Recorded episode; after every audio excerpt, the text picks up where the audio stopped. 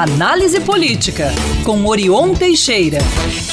10h43, Orion Teixeira, hoje sem imagens, mas o que importa é sua bela voz, Orion, para jogar luz aí na nossa política. Bom dia. Bom dia, Lucas, Murilo, Luciano e ouvintes espectadores da Band News. Orion, vamos falar sobre servidores do governo do estado, até da segurança, né?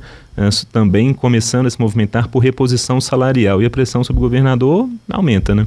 Pois é, aconteceram então, Lucas, ontem duas movimentações de servidores que devem ser as primeiras de muitas eh, manifestações que virão por aí. Os policiais civis e militares foram às ruas reivindicar aquela reposição inflacionária de mais de 40% por conta das perdas salariais dos últimos cinco anos. Nesse período, receberam 22% de reposição.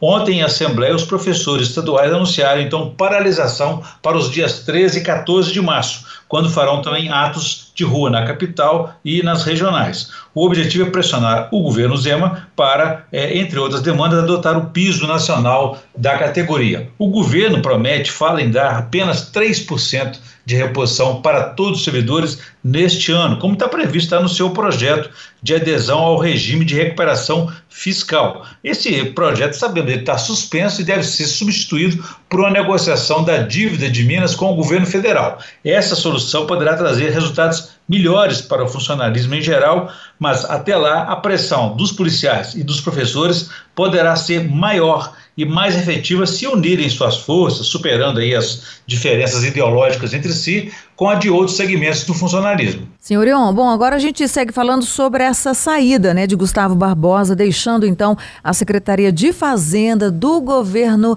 Zema, Orion, com a sua análise em relação a este assunto. Luciana, muita pressão política né, levou à queda do secretário Gustavo Barbosa da Fazenda. Para você entender, havia pelo menos cinco requerimentos na Assembleia Legislativa convocando ele para dar explicações sobre a situação financeira de Minas. Ele veio ao Estado para fazer adesão de Minas ao regime de recuperação fiscal, mas fracassou. A exemplo que aconteceu lá no Rio de Janeiro, onde foi secretário da Fazenda e adotou o mesmo projeto. Lá não deu certo também e o Rio continua o mesmo, embaraçado na, pior crise financeira e de outras ordens também. Agora, esse projeto está suspenso e deve cair aqui em Minas. É, ele não conseguiu viabilizar suas propostas. Ele era conhecido como secretário de uma nota só, o chamado regime de recuperação fiscal. Só havia essa solução para ele. Esse projeto, então, está suspenso e deve ser substituído por uma negociação com o governo federal. Trocando em miúdos, Luciana, o regime de recuperação fiscal dele previa venda do patrimônio público de Minas, todas as estatais, congelamento de reajuste dos salários dos servidores e ao final de 10 anos a dívida de Minas essa, é, chegaria aí a, conforme a previsão dele mesmo, de 160 bilhões para 210 bilhões de reais. Então, por meio de uma visão política diferente, a proposta do senador Rodrigo Pacheco,